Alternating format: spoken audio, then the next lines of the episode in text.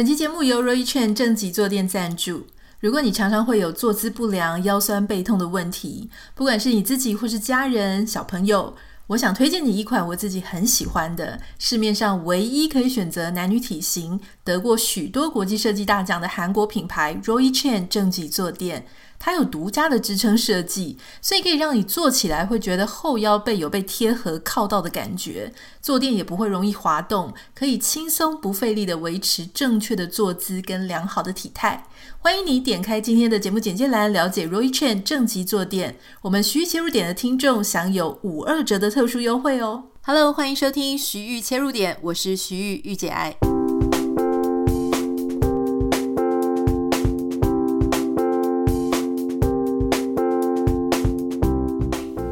Hello，欢迎收听今天的节目。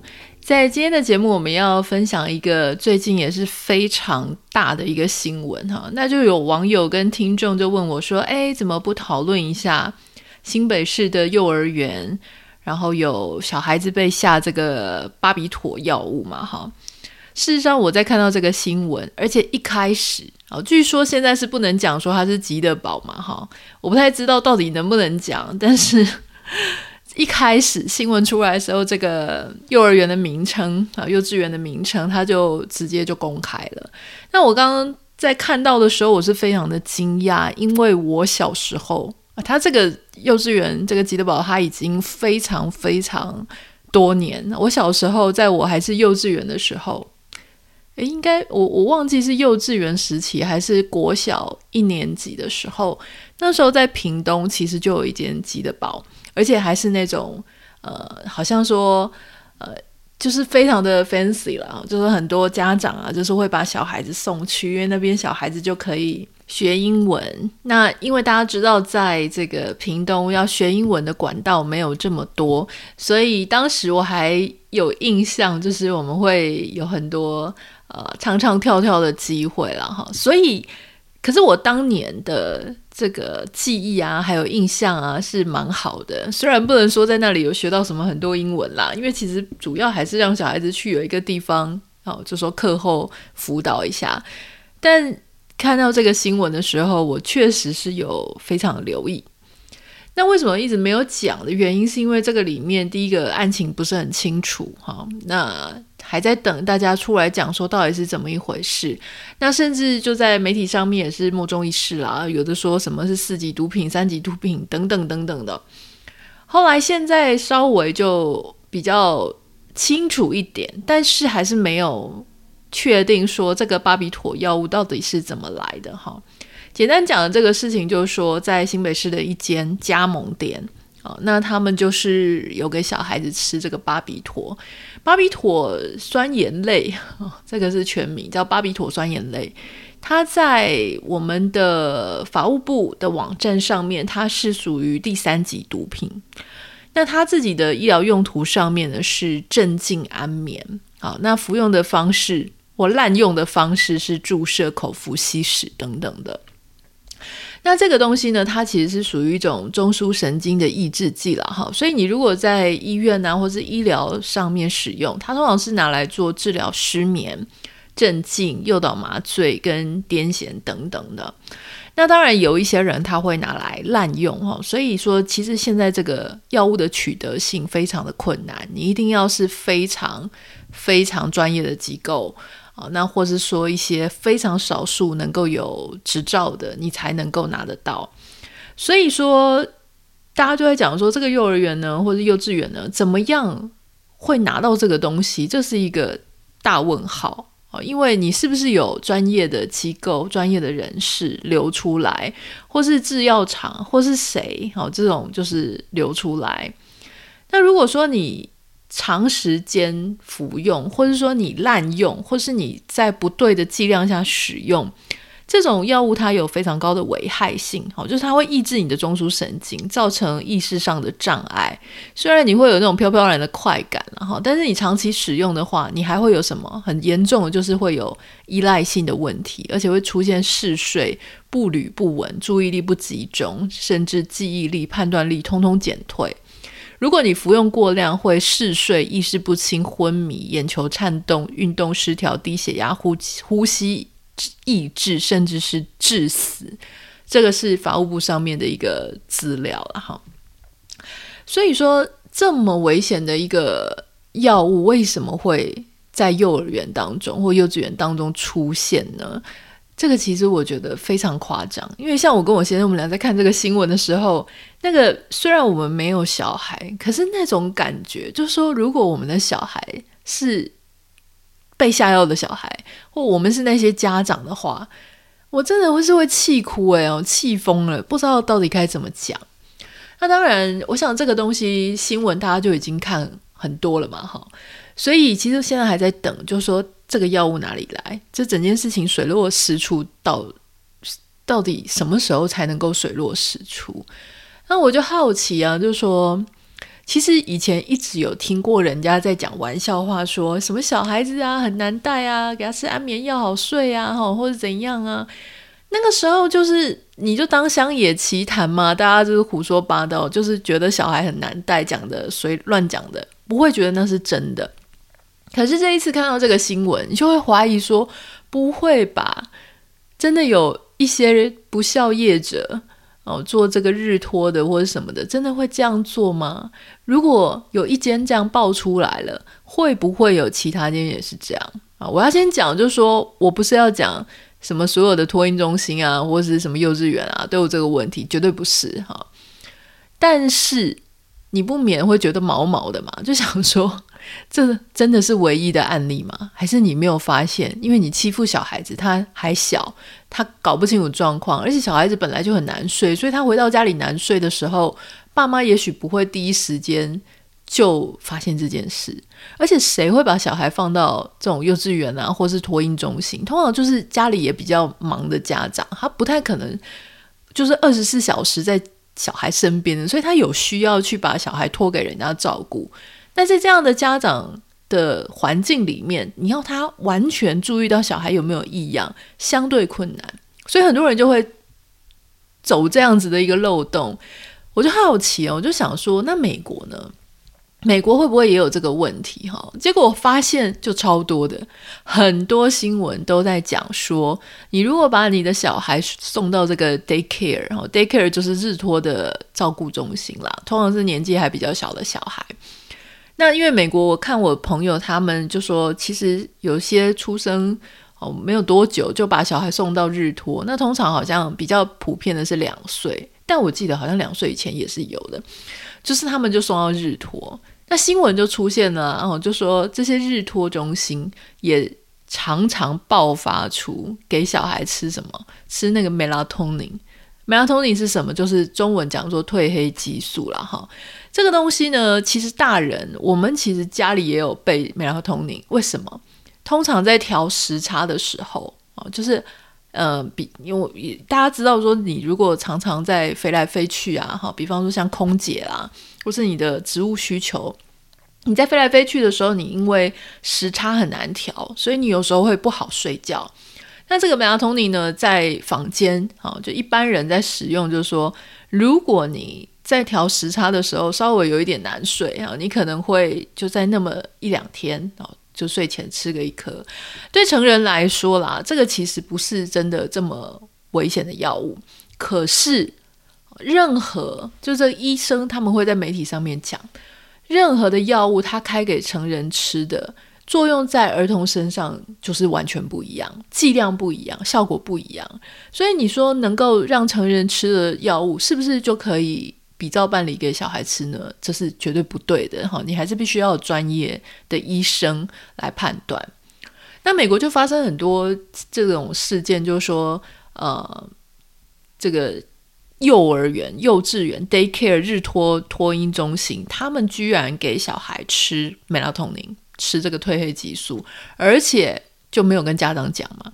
没有跟家长讲，为什么呢？啊，就是因为家长绝对不会同意，谁会想要让这个日托中心给小孩喂药呢？有一件事情哈，这个当然加州也有。我先讲加州好了，加州就是有一个六岁孩子的妈妈，她把小孩送到这个，她是送到幼稚园，这个幼稚园呢，居然喂她的孩子吃这个这个。美拉通宁，然后这个妈妈听到了，当然就是非常的俩公。那后来这一间幼稚园，它就是以最严格的哦，他们这个法律的用语我不是很了解，但是是 Type A 的哦，就是最严重、最严重的违规违反这个造成有可能生命安全的这个法条去处理哈。那有一个讲的比较清楚的故事，因为大家知道有时候美国的。呃，这种社会新闻啊，他不一定会把后面的故事写得很清楚。这个我们之前讲过，台湾就给你巨细靡遗哦，把所有的当事人、关系人全部都讲得很清楚。那刚刚那一这个加州呢，没有写得那么清楚，所以我们大概只能分享到这里。但是另外有一起，它是发生在 Oregon 哦，就是奥勒冈州这一间日托中心哈，叫叫做 Little Giggles。就是 giggles，就是咯咯咯咯笑的那个说，小孩子很开心啊，玩乐的哈。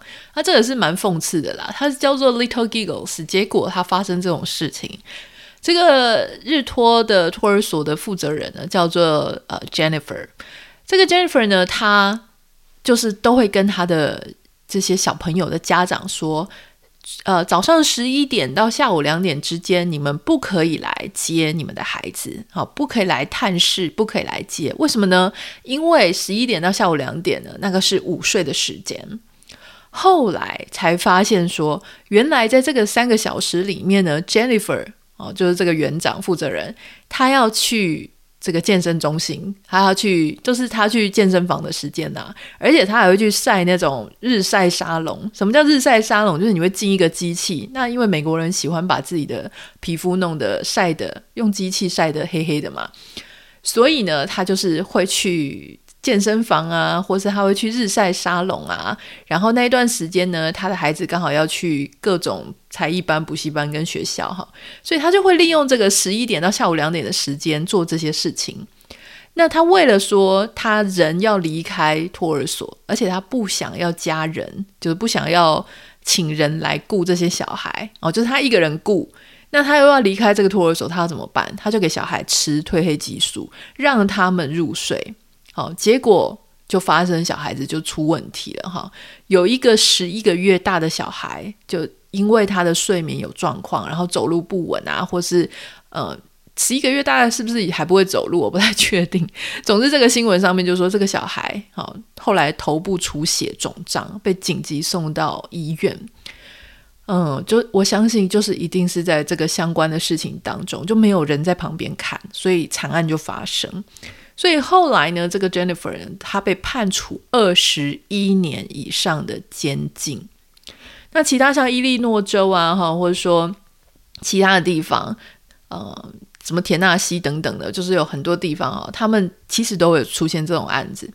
那他们也是这些日托中心的人啊，那后来事情爆发了之后，通通都被逮捕啊，因为太多太多的这种所谓的托婴中心啊、幼儿园啊、幼稚园啊。他们就会在午睡的时间偷偷的给小孩吃这个褪黑激素。那家长很气，就是说你要给小孩不管吃任何的药物，感冒药啊或者什么东西，你一定要跟家长讲。就算他再有必要、再有需要，你一定要跟家长讲。或你一定，就算你是医生，你要给小孩吃什么药，难道你不用跟家长讲吗？当然还是要，否则这个所谓的监护人这三个字到底是？有什么意义？如果小孩子他可以决定他吃什么的话，我们为什么需要这些监护人？就是不行嘛，哈。所以这个事情当然是很严重，因为你对小孩子下药，就是你在一个无法为自己做决定、无法为自己判断、趁人之危的状态下下药，所以这个很严重。那在美国，这个是全部都被判被判重刑。所以今天的节目当中，除了跟大家分享，就说美国也是有这么恐怖的案例哈。同时，我觉得也要要求这个，我不太知道这个管辖的单位到底是教育局呢，还是什么局，一定要定期的抽检，因为现在事情发生了。这个万一它只是冰山的一角呢？我们不想要一竿子打翻一船人。但是像食物，各行各业、消防安全不是都有定期的抽检吗？为什么这个东西没有纳入定时的去稍微去检验、稍微去呃确认一下？我觉得这个事情是有必要的，因为很多的家长，他是因为相信你有执照，他相信政府发了执照给你，他相信他的小孩会在你的这边受到比较好的照顾，而且老实说都不便宜耶。那结果居然就被这样搞，我觉得这个是蛮危险的。但另外一方面，我也在想一件事情，就是说，小孩当然是很辛苦了，照顾小孩很累，小孩又在那边欢呐哈，一个欢两个欢，然后十个欢二十个欢。你就会真的很痛苦，可我又在想说，这些人理论上不管是当幼稚园老师啊、托婴中心老师啊，或是保姆啊，这些人，你应该是很喜欢小孩，应该是对这件这些烦的事情，一般人无法接受的事情，你有相对高的包容力，或是你有责任感，或是你有热情，所以你才会去做这个行业。可是做这个行业，做到没有热情才会去下药嘛？因为你觉得实在太烦了，超过你的容忍值。但为什么没有一个你自己的退场机制？就是说，当我发现我再也受不了这些孩子的时候，我可不可以不要做这样事业去害人？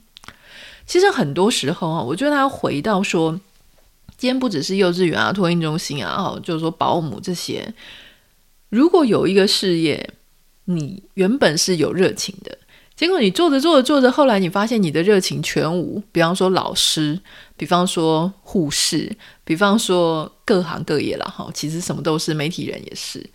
你做到没有热情的时候，你能不能够放过你自己，也放过你的受众？